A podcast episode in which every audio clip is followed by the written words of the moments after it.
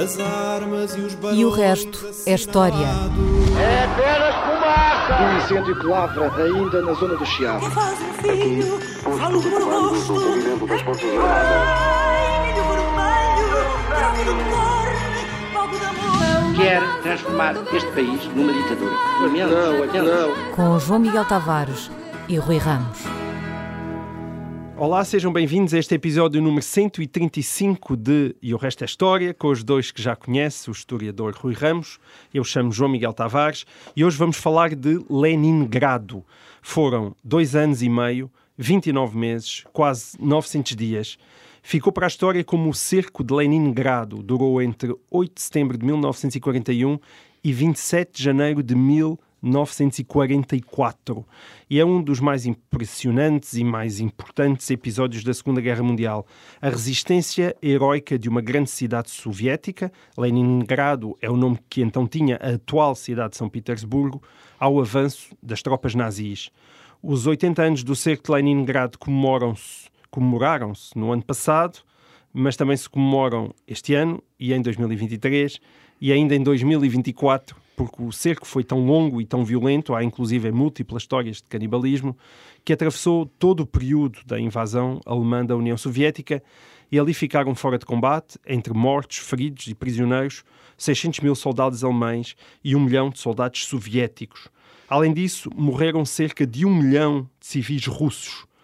Estes números, Rui, são de tal forma esmagadores que nos dão uma ideia da brutalidade do cerco de Leningrado. E por isso eu pergunto o seguinte: existe o cerco de Leningrado e existe também a Batalha de Stalingrado. Convém não confundir uma com a outra. E a Batalha de Stalingrado, mais a sul, que decorreu entre julho de 1942 e fevereiro de 1943. Aliás, fica já aqui a promessa: haveremos de falar da Batalha de Stalingrado em julho. Um, é muitas vezes apontada essa batalha de Stalingrado como o momento em que a Segunda Guerra Mundial ficou decidida e em que foi selado o destino de Adolf Hitler. Consideras que a resistência soviética no cerco de Leningrado teve a mesma importância da batalha de Stalingrado? Uh, não, o, cerco de Leningrado não teve a mesma importância da Batalha de Stalingrado. A Batalha de Stalingrado uh, foi uma derrota para o exército alemão. O cerco de Leningrado foi mais, enquanto durou, uma espécie de impasse para Hum. ambos os lados. Vamos, vamos começar por falar um bocadinho de cercos, desta ideia de cercos, cercos a cidades, cercos a, a- a fortificações. Os cercos, os sítios, foram uma característica eh, das guerras antes do século XIX. Se nós pensarmos, por exemplo, nas cruzadas eh, europeias no Médio Oriente, no século XI, no século XI ao século XIII, é, é quase tudo uma história de cercos de castelos, cercos de cidades. Eh, o cerco era, aliás, muito mais frequente do que a batalha campal, Uh, sobretudo quando havia grande desnível de forças, isto é, os mais fracos ou aqueles que tinham menos uh, gente, uh, defendiam-se atrás dos muros de castelos Certo. ou dos muros das cidades. Como nós vemos nos filmes, não é? Com Como catapultas a mandarem pedras. O problema foi quando acabaram as catapultas. Uh, Quando se passou das catapultas para outros meios de bombardeamento, com artilharia, com explosivos e depois com utilização de meios aéreos, e que tornaram os cercos de povoações ou de uh, fortificações muito menos frequentes, porque para os defensores uh, a ideia de se concentrarem atrás de, mesmo que fossem de muralhas, era sempre uma maneira de se oferecerem como um alvo fácil ao, a, a um adversário que uh, aí podia concentrar o seu fogo na- uh, no, uh, no sítio onde estavam E o, que- o- Fogo- onde estava o fogo inimigo. esse que as muralhas já não tinham. Uh, não já não tinham muitas possibilidades, ou não tinham as mesmas possibilidades Uhum. de resistir. E além disso, o, o- tipo de guerra, o tipo de exército, o tipo de armamento mudou. Já não, basta, já não bastava para uma guarnição cercada ter água e mantimentos, uh, era preciso ter munições e, portanto, ficar cortado de linhas de ab- abastecimento para um corpo militar uh, moderno era quase, era muito uh, complicado. Era, era algo que podia mesmo pôr em causa a sua capacidade de combate. E, portanto, é por isso que na Segunda Guerra Mundial não há grandes histórias de cercos de cidades ou de fortalezas. Leningrado é uma das exceções. Há também uma outra exceção, que é a cidade de base naval de Sebastopol, eh, eh, na Crimeia, que esteve cercada entre outubro de 1941 e maio de 1942. Portanto, não, não, a Segunda Guerra Mundial não é uma história de cercos, de cidades e de fortificações. A invasão alemã da Rússia também não é uma história de conquista de cidades. Isto é para colocar em perspectiva hum. o cerco de Leningrado. Uh, o objetivo da Operação Barbarossa, de que aqui falámos quando, uh, quando, passaram os seus 80 anos, em junho, uh, em junho na cabeça de Hitler, o primeiro objetivo era destruir os exércitos soviéticos em grandes batalhas nas fronteiras e depois conquistar as áreas produtoras de minerais, petróleo e trigo da Ucrânia e do Cáucaso, isto certo. é, no sul da União Soviética. Porque precisava desesperadamente desses este, abastecimentos este, para manter o seu é, exército era em movimento. A, esta era a ideia. E havia ainda uma outra coisa, um outro fator, é que Hitler, uh, aliás, como todos os uh, militares alemães, tinha estudado a campanha de Napoleão na Rússia uh, mais de 100 anos antes, em 1812. Uhum. Napoleão tinha também invadido a Rússia, aliás, também em junho, e tinha conquistado Moscou, a capital. E ao conquistar Moscou, perdeu a guerra, isto é, ficou isolado em Moscou, porque as forças russas tinham retirado uh, de Moscou, deixaram o exército francês, o grande exército francês, ali uh, basicamente isolado no meio, da, no meio da Rússia. E Hitler queria evitar esse erro. Portanto, era uma, uma das ideias que ele tinha era de não repetir os erros de, de Napoleão. Napoleão. E, portanto, Moscou e Leningrado não era para serem conquistadas. O, eh, deviam ser bloqueadas e atacadas com artilharias e meio e meios aéreos. Além disso, havia uma outra razão também para isto, que era Hitler desejava evitar batalhas em zonas urbanas, rua a rua, casa a casa, onde os alemães iriam fatalmente perder a, a grande vantagem militar que tinham, que era a sua capacidade para manobrar unidades uh, uh, blindadas uhum. com grande rapidez e com grande eficácia. Isso fazia-se em campo aberto, em, uh, numa zona urbana, perdia-se completamente essa. O, o, exército alemão perdia essa vantagem. Os cercos que os alemães estavam interessados não eram cercos de cidades, nem de fortificações, eram cercos de grandes unidades do exército soviético no campo de batalha. Era isso que os, para que o exército alemão estava focado. Sim. Era cercar grandes formações do exército soviético e destruí-las. E, e, fez isso repetidamente. Em outubro de 1941, por exemplo, na Batalha de Briansk, 600 mil prisioneiros. Os, fizeram, os alemães fizeram 600 mil prisioneiros. Rodearam uma série de exércitos uh, soviéticos, cercaram-nos e depois atacaram-nos. E, e, e, portanto, um, era este género de cercos isto é, estas batalhas de cerco Sim. que eles estavam interessados não era, não era de um, cercos de cidades. É verdade que os generais alemães tinham ideias um bocadinho diferentes de Hitler sobre como, como conduzir a guerra na Rússia. E, e no fim de, do verão de 1941, portanto, depois de três meses de guerra, quando perceberam que tinham subestimado a dimensão das forças militares soviéticas, falámos aqui disso uhum. uh, em junho, uh, os generais conseguiram convencer Hitler a. passar uh, as principais, ou concentrar as principais forças num ataque a Moscou. Uh, com a ideia de que a conquista da capital da União Soviética pudesse desestruturar o Estado uh, soviético. Uh, isso falhou em dezembro de 1941 eh, e em 1942, quando eh, no verão de 1942, quando os alemães, quando o exército alemão na Rússia voltou à ofensiva, a operações ofensivas, voltou-se à estratégia, digamos, económica. A ofensiva alemã dirigiu-se para sul, em direção ao Cáucaso, enfim, e como uhum. se sabe, acabou em Stalingrado. Aliás, certo. um dos alemães tentaram conquistar uma cidade que era uma coisa que eles até então não, enfim, tinham mais ou menos tentado uh, evitar. Isto é, tomar de assalto uma cidade. Uh, tinham tentado evitar. Portanto, Leningrado, digamos, nunca foi uma grande prioridade uh, na, nesta concepção da guerra uh, na Rússia e da submissão da, da Rússia. A, a, cidade de Leningrado, a antiga São Petersburgo e a antiga Petrogrado, era a segunda maior da União Soviética, tinha sido a capital nos séculos XVIII e XIX, e era uma referência, quer dizer, era uma referência para o grupo de exércitos do Norte uh, das forças alemãs. As forças alemãs estavam divididas em três grupos de exércitos: os exércitos do Norte, os exércitos do Centro e os exércitos do Sul. Os exércitos do Norte estavam a avançar num eixo de, uh, de, do, dos países bálticos, portanto, avançar ao longo dos países bálticos, da, uh, da Bielorrússia em direção a Leningrado. Uh, o grupo de exércitos do centro, digamos, estava no eixo para Moscou e o grupo uhum. de exércitos do sul para a Ucrânia. enfim, mais ou menos assim, era, era o esquema. E o grupo de exércitos do norte tinha Leningrado como alvo, Aliás, chegou rapidamente a Leningrado, em setembro já estava em Leningrado, porque não havia muitas forças soviéticas na sua, uh, no seu itinerário. Portanto, chegou rapidamente a Leningrado e tinha. Uh, os grandes objetivos não era, não era propriamente a conquista da cidade, era eliminar as forças militares soviéticas na zona era cortar o acesso soviético ao Mar Báltico. Leningrado era também a, a base da frota uh, russa, uh, soviética no Mar Báltico e depois proteger o flanco norte quando se um dia, enfim, quando se resolvesse um ataque a Moscou. Portanto, tinha essas. É, isto era, era a estratégia. Leningrado, já só um bocadinho de. só para se perceber, então agora vamos tentar perceber como é que foi, o que é que era exatamente o cerco, aquilo que nós chamamos o cerco de Leningrado. Leningrado fica na, na base de uma espécie de istmo, uh, isto é um, um, uma faixa de terra uh, que fica entre um lago, que é o maior lago da Europa, que é o, la, o lago Ladoga, e o Mar Báltico. Uhum. Uh, essa faixa de terra é, um, é muito grande, uh, são cerca de 15 mil quilómetros quadrados, é metade do Alentejo. Uhum. Portanto, não é uma, não, não, é, é uma tirinha, não é uma tirinha. E o que é que é acontece o que é que acontece em setembro de 1941?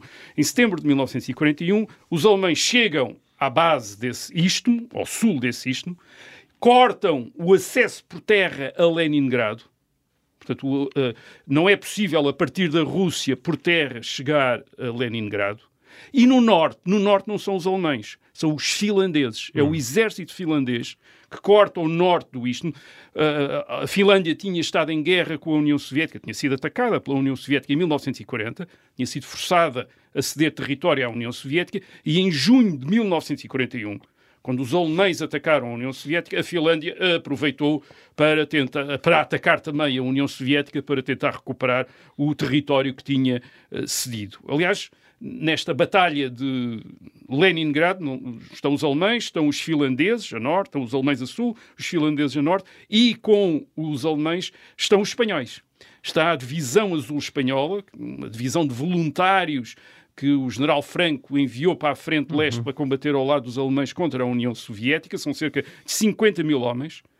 50 mil homens é, o, é, é, muita gente. É muita gente. É o tamanho da for, do corpo expedicionário português uh, na frente ocidental durante a Primeira Guerra Mundial. Portanto, é uma intervenção, enfim, na, na, dimensão da, da guerra no leste, na Rússia, não, não é muita gente. Estamos a falar de exércitos centenas de milhares de, de, homens, quer dizer, mas, mas é importante e, e, desempenham um papel importante numa ofensiva soviética, são eles que resistem, são os espanhóis que resistem à ofensiva soviética. A, a Divisão Azul, portanto, está entre 19, em 1942 e 1943 também com as forças alemãs uh, na frente de Leningrado. Hum. Repito, o objetivo não é tomar Leningrado de assalto, mas é bloquear e criar fome na cidade. Aquilo que nós vamos falar a seguir, que é o que se passa, as condições uh, na cidade, as condições terríveis, uh, é o resultado também de uma política alemã uh, muito clara. Isto é tentar uh, criar hum. escassez e fome certo. na cidade de Leningrado. Ou seja, não houve confrontos violentos como na Batalha de Stalingrado que nós temos Não há uma tomada de assalto, isto é, não há,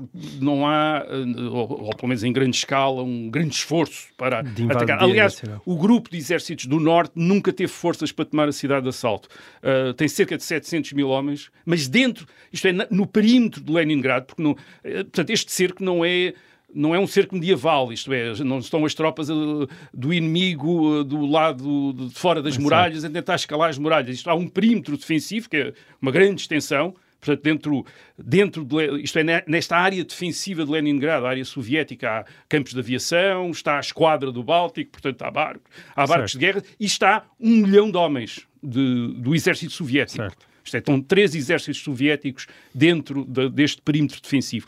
Reparem, é menos do que, eh, é menos do que o exército alemão. Portanto, os, defensores são mais numerosos do que o exército alemão. Portanto, o exército alemão não tem, não passa pela cabeça tentar entrar uh, em Leningrado. Tentou fazer avanços, mas a ideia de entrar em Leningrado não. O que, sim, o que, o, o que os alemães confiam é vamos cercar, vamos cortar uh, o acesso a Leningrado e esta e, gente toda e, e depois, e bombardear, claro, claro. Uh, vamos bombardear, vamos, vamos causar ali o maior, o, maior sofrimento possível até eles se renderem. Portanto, o, o, o cerco tem limites. O exército, aliás, o exército finlandês a norte não avança, nem por vezes ataca, isto é, está estático durante toda a guerra. Eles, os finlandeses basicamente recuperaram o território que tinham cedido uh, à, à, à, à, União Soviética, e, e ficaram por aí. Quer dizer, uhum. não quiseram fazer mais nada. E, e, os alemães controlam, portanto, o acesso por terra a Leningrado, impedindo, mas não controlam o lago, o lago Ladoga. Sim. Este é usado pelos soviéticos para continuar a chegar a Leningrado por barco e quando o lago gelou, Hum. Lago, este lago que é o maior da Europa, gela no inverno. uh, no inverno de 1940 e 42, a partir de 20 de novembro, o lago gelou. Os soviéticos começaram a usar o lago como uma via terrestre, isto é, com caminhões. Tornou-se uma espécie de autoestrada para chegar hum. uh, a Leningrado. Portanto, a cidade nunca esteve totalmente bloqueada e a pressão alemã é sobretudo a sul. E, e mesmo o, a pressão que, os, que, as forças alemãs exercem sobre a cidade também é de alguma maneira limitada quando comparamos, atenção, isto é tudo relativo, quando comparamos com a pressão que foi exercida sobre outras cidades durante a Segunda Guerra Mundial. Uh, por exemplo, o maior bombardeamento aéreo uh, efetuado pelos alemães é no dia 19 de setembro de 1941 com 276 aviões.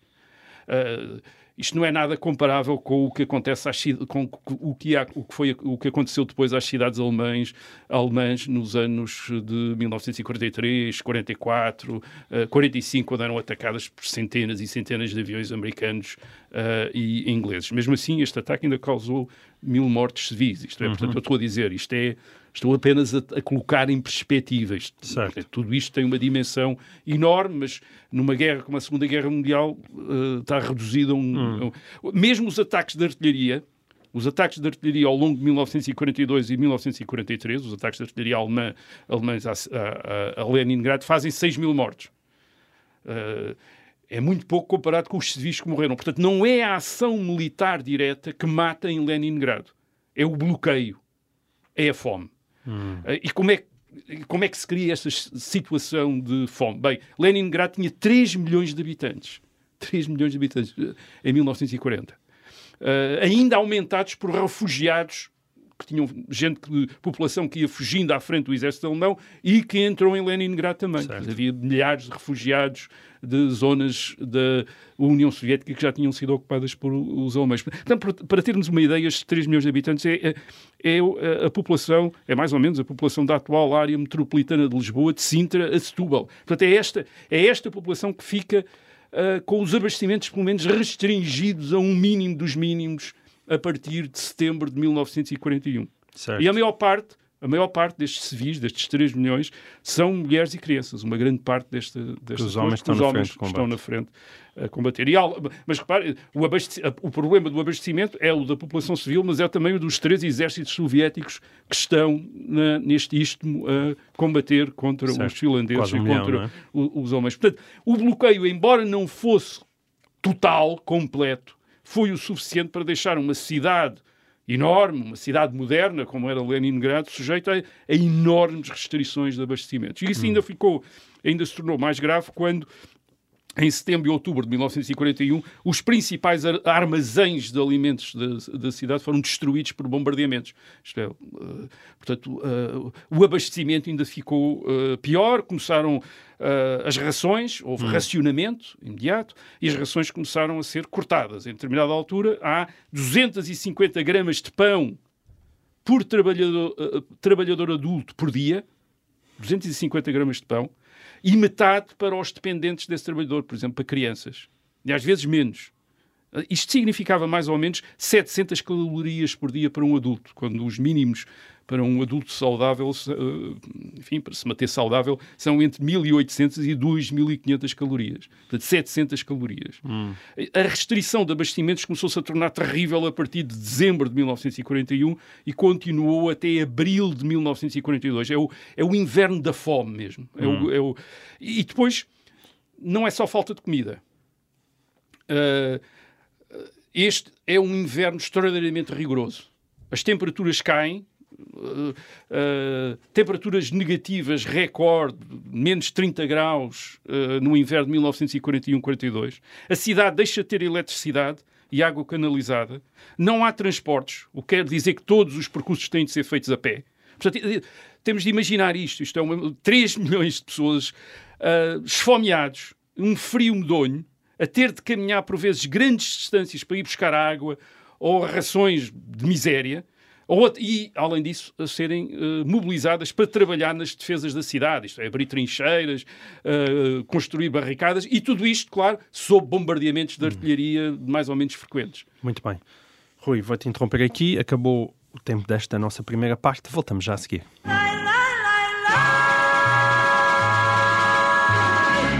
Olá, sejam bem-vindos a esta segunda parte e o resto da história. Estávamos no meio de bombardeamentos e de fome, é. não é? Sim, Muita fome. Muita fome. O, os relatos e as memórias deste do cerco de Leningrado descrevem uh, um fenómeno que era pode parecer muito estranho, que era as pessoas morrerem subitamente. Hum. Uh, isto é, uma pessoa que ia a caminhar na rua e de repente cai e morre. E, e isso, de facto, é, um do, é algo que acontece quando as pessoas estão de tal maneira subnutridas e sob stress uh, que há esse género de morte súbita. Uh, cair na rua e, e, na maior parte dos casos, ficar ali na rua, depois congelado pelo frio até, até à primavera. Os homens são os que morrem mais, e sobretudo os adolescentes. Porquê? Porque são obrigados a trabalhar, mas têm rações de criança. Quer dizer, isto é terrível. Quer dizer, pessoas que ainda têm. Uh, uh, Uh, tem um esforço, que é quase um esforço adulto, mas com uh, rações uh, que são para, são para crianças. Portanto, a mortalidade por fome é enorme. para dar uma ideia, a mortalidade em Leningrado antes da guerra, portanto, digamos, a mortalidade normal era cerca de 3.500 mortes por mês.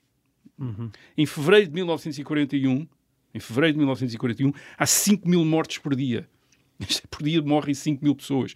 Nos piores meses do inverno de 1941, 1942, calcula-se que, mais, que tenha havido mais de 100 mil mortes por mês, tudo, quase tudo por fome. Meio milhão de pessoas terá morrido de fome em Leningrado no inverno de 1941-1942. Meio milhão. Reparem que isto é três vezes as vítimas dos bombardeamentos atómicos às cidades japonesas de Hiroshima e Nagasaki em 1945. Três vezes aqui por fome. Quer dizer, não, é, não são vítimas da ação militar direta, como disse, hum. é uh, por fome.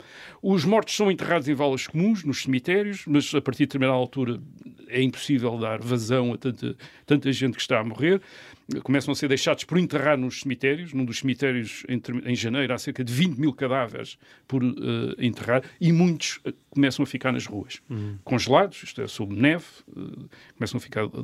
há testemunhos e documentos absolutamente impressionantes do que é que esta população sofreu. Há, há, um caso que é de uma menina de 11 anos, a Tânia Sanicheva, que foi registando num diário a morte de toda a família, basicamente o pai já tinha morrido, uh, e ela entre dezembro de 1941 e maio de 1942 vai primeiro morre a irmã, depois a avó, depois o irmão, depois um tio, depois outro tio e no fim a mãe.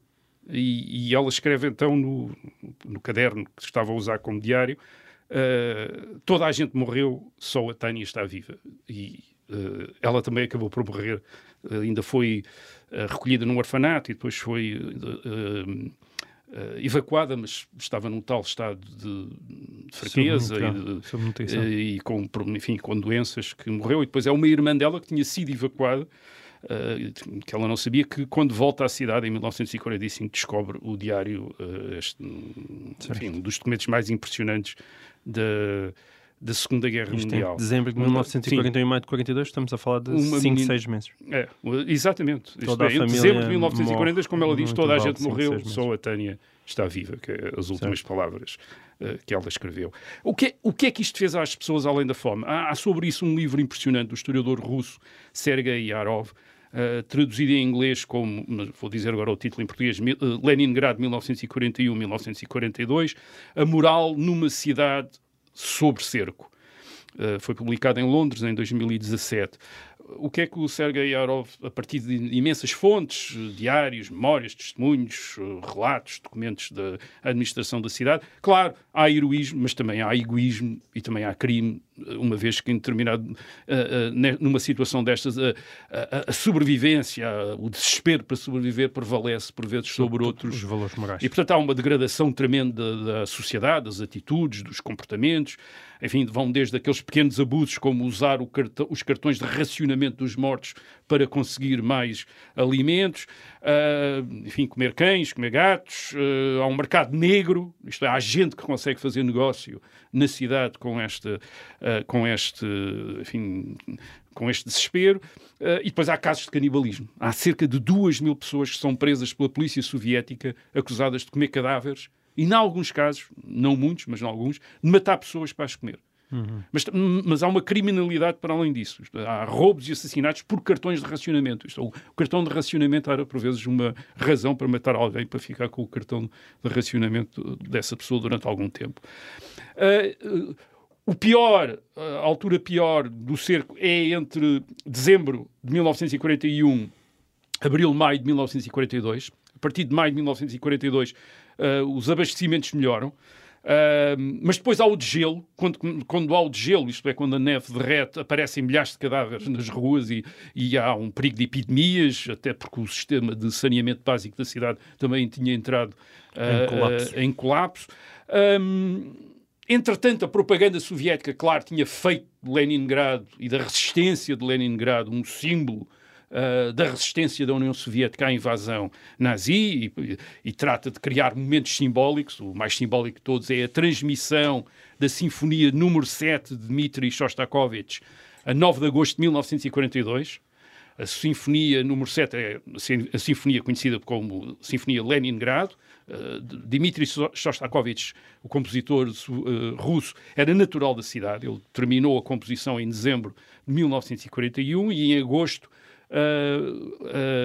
a peça foi tocada pelos sobreviventes da Orquestra de Rádio de Leningrado, Hum. É transmitida por, pela rádio, é transmitida por altifalantes, enfim, contam-se histórias, talvez algumas mais ou menos mitológicas, de músicos que desmaiam e morrem de exaustão e de fome uhum. durante os ensaios, enfim, um drama um drama Isto tudo em São Petersburgo, ou seja, artistas São Petersburgo, uh, desculpa, uh, sim, Leningrado na altura. Então, mas, portanto, músicos sim, de Leningrado músicos a tocarem em Leningrado, transmitidos pela, pela Rádio de Leningrado. Exatamente, os sobreviventes da Orquestra da Rádio Leningrado, certo. uma vez que a Orquestra Sinfónica de Leningrado tinha sido evacuada imediatamente Sei. no princípio da guerra, porque era considerada uma coisa demasiado valiosa para ficar em Leningrado. Portanto, ficou a orquestra da rádio e foram os, esses, esses, músicos da orquestra da rádio a passar fome, como toda a gente. Eles aumentaram-lhes as rações, mas quem faltasse aos ensaios perdia imediatamente a ração. Enfim, era uma coisa, uma coisa terrível. Um, repito, as coisas começaram a melhorar e melhoraram depois em janeiro de 1943, quando os soviéticos conseguem abrir um acesso terrestre ao longo do, largo, do lago Ladoga. É, é uma espécie de corredor de 12 km de largura ainda está vulnerável aos bombardeamentos uh, alemães, mas já permite várias coisas. Uma das coisas que permite é, começar, é também acelerar o evacu a, a, a, evacuação, a evacuação de, de, de, civis. Cerca de um terço da população, uh, sobretudo uh, meio milhão de crianças, é, é, é transportada para fora de Leningrado. Portanto, basicamente, temos um terço da população que morre, uh, 500 mil de fome no inverno de 1941-42 e depois mais cerca de 250 mil no resto de, uh, do cerco. Uh, há um terço que é evacuado e um terço que fica em uh, Leningrado. Aqui a história. Estamos na União Soviética sob a ditadura de Stalin e, portanto, nenhuma história acaba bem.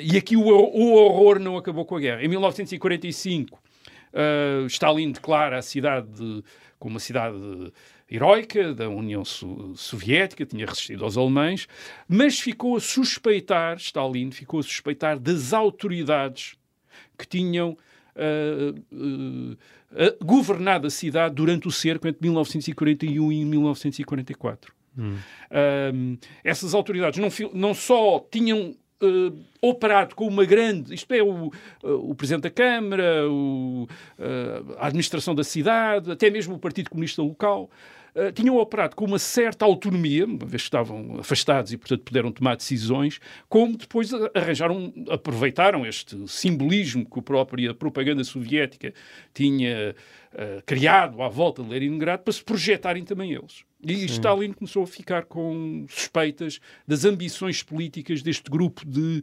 uh, políticos locais de uh, Leningrado. Em, cerca, em 1949, cerca de mil funcionários da administração da cidade são presos e acusados de conspirar contra o poder soviético. Aliás, não foram só estes presos, há mais dois, duas, duas mil outras pessoas, professores, jornalistas, cientistas, isto é, gente conhecida da cidade, que são então presos também e deportados. E a 30 de setembro de 1950, os principais dirigentes da cidade durante o cerco, cerca de 23 pessoas, incluindo o, o enfim, um, dos, um, dos, principais responsáveis, que depois foi presidente da Câmara, durante o cerco não era bem o presidente da Câmara, o Alexei Kuznetsov, uh, os principais dirigentes da cidade durante o cerco são condenados à morte e fuzilados. E o museu que eles tinham aberto, que era o Museu do Cerco, agora existe outro, mas na altura eles abriram um, um em 1945, em 45, foi, em 1949, eh, fechado e destruído. E, portanto, foi assim que o ditador comunista premiou os heróis de Leningrado, desta maneira. Bom, uma história impressionante, de facto. Uh, vamos então para temas mais alegres. No passado dia 6 de fevereiro de 1952, uh, celebraram-se os 70 anos da ascensão ao trono de Isabel II, não é? Portanto, foi no passado dia 6 de fevereiro, mas como os 70 anos, recu uh, recuando a 1952.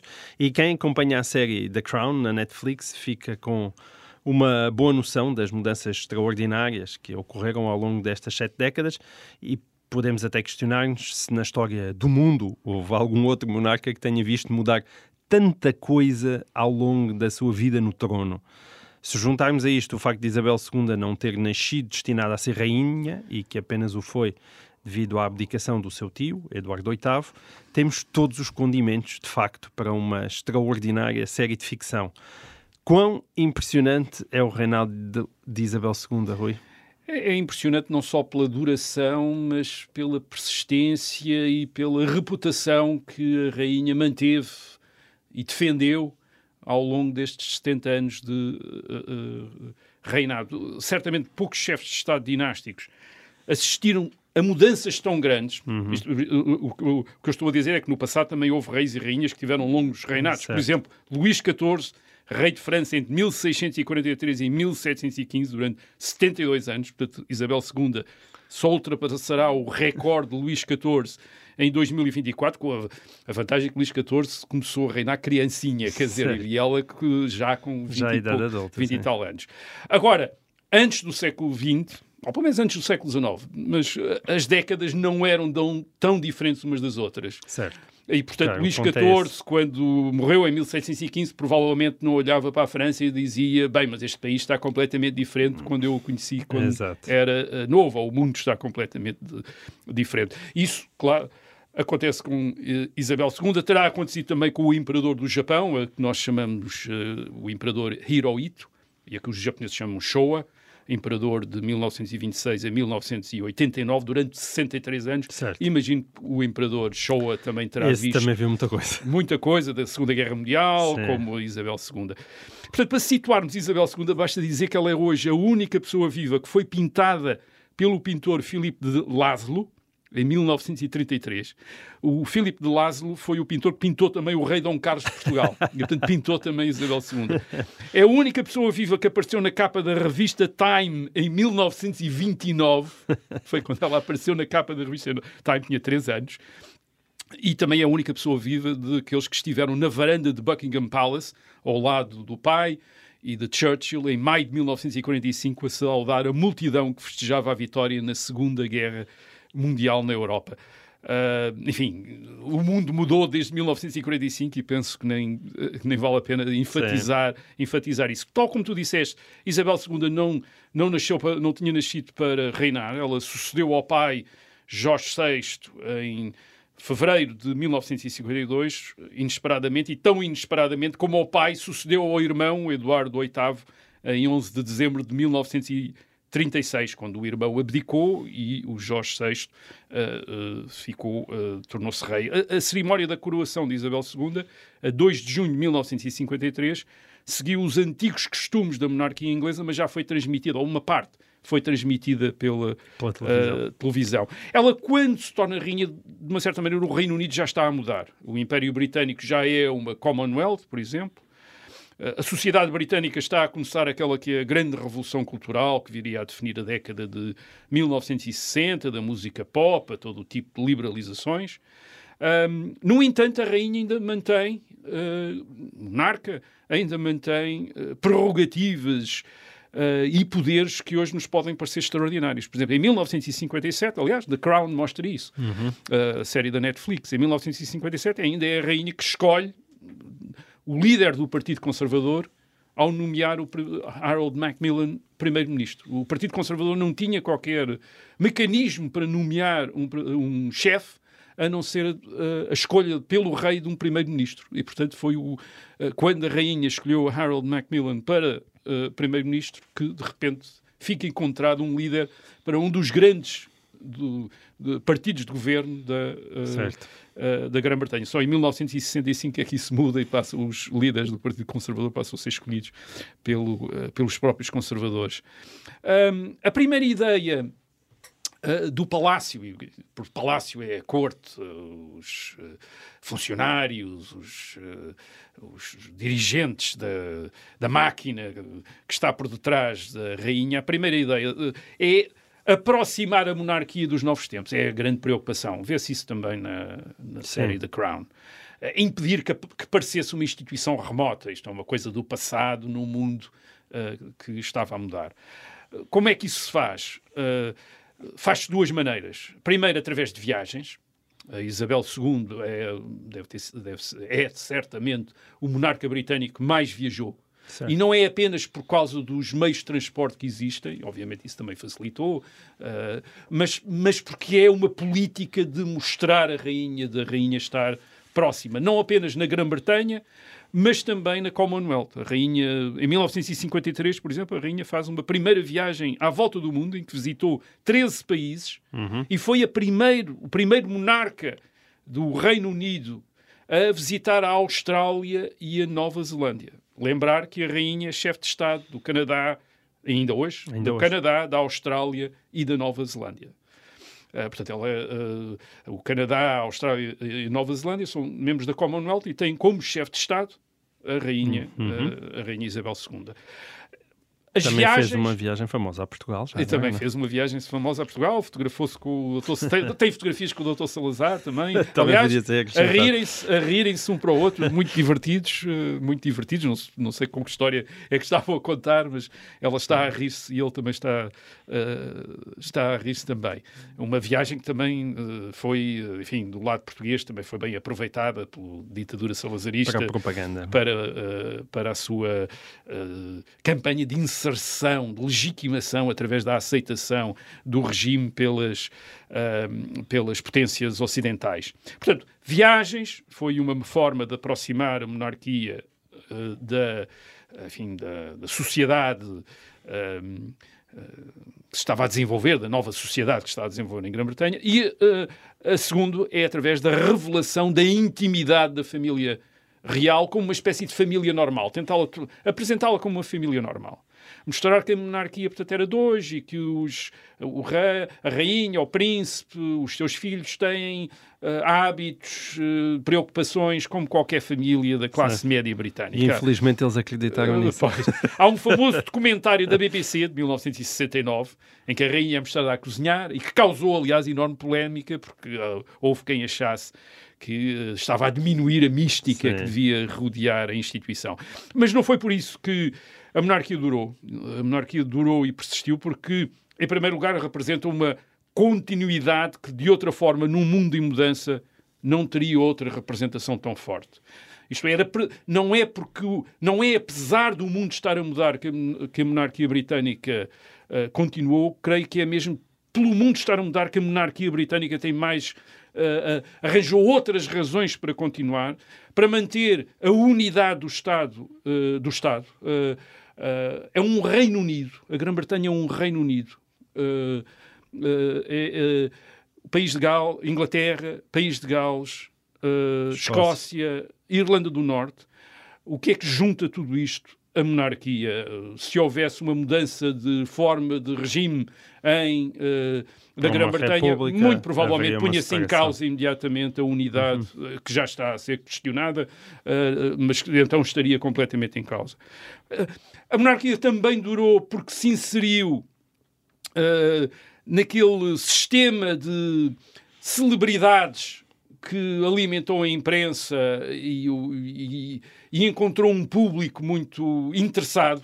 Uh, os parentes da rainha, a começar pela, pela mãe, pela irmã, pelos filhos, tornaram-se uma espécie de corte à antiga e a vida, a vida deles passou a ser o foco de atenção da imprensa de mexericos, uh, portanto, o mesmo fascínio das celebridades, uh, que aliás começou, por exemplo, pelos escândalos à volta da irmã da rainha, a princesa Margarida, uh, e depois se focou na sua nora, a princesa uhum. Diana, nos anos 80 e 90, e as sociedades aparentemente também precisam disso, quando não têm a família real, têm o cinema, têm a televisão, têm o uhum. Big Brother, isto é, precisam de andar distraídos, e portanto a, a monarquia também forneceu isso. Mas, sobretudo, e em contraste, aliás, com esta corte, a monarquia continuou porque a rainha, a rainha Isabel II, conseguiu, de alguma maneira, surgir como em, na Grã-Bretanha como o símbolo de uma ideia de dever, de serviço público, de espírito de missão, de continuidade numa sociedade assente cada vez mais no prazer individual e, e na descontinuidade na mudança. E, e, e, a rainha, que é aliás a chefe chef da Igreja Anglicana também, não é apenas chefe de Estado, mas é chefe da Igreja Anglicana, da Igreja Cristã uh, oficial uh, em Inglaterra, ela representa isso de uma maneira muito determinada. Eh, por exemplo, fala muito determinadamente da sua fé, por exemplo, nas suas mensagens de uh, Natal. Hoje em dia, costuma dizer-se nas redes sociais que entre o certo e o, e o errado escolhe o que te faz feliz. E a rainha, percebemos, é alguém que prefere perceber e escolher não o que a faz feliz, mas o que está certo. E é o que está certo que a faz feliz. Hum. Uh, e, portanto, a rainha e com ela a monarquia acabam por funcionar na Grã-Bretanha. E, aliás, numa parte do mundo ocidental que também acompanha esta monarquia britânica com alguma atenção, acabam por funcionar como uma espécie de contracultura moral uma âncora, aliás, é muito referida esta ideia de âncora na Grã-Bretanha para referir a monarquia Isabel II, uma, uma mantém um barco uhum. uh, estável, uma âncora que está, digamos, presa na tradição num mundo que à deriva depois, e sobretudo depois de ter perdido aquela fé que tinha no século XIX e numa parte do século XX no progresso, depois de ter perdido essa fé e de andar um bocadinho à deriva, precisa desta, deste hum. género de fator de estabilidade que Isabel II soube representar, eh, não apenas na Grã-Bretanha, mas na Europa Ocidental. Muito bem, e assim termina esta edição de E o Resto da História. Cá estaremos de novo para a semana.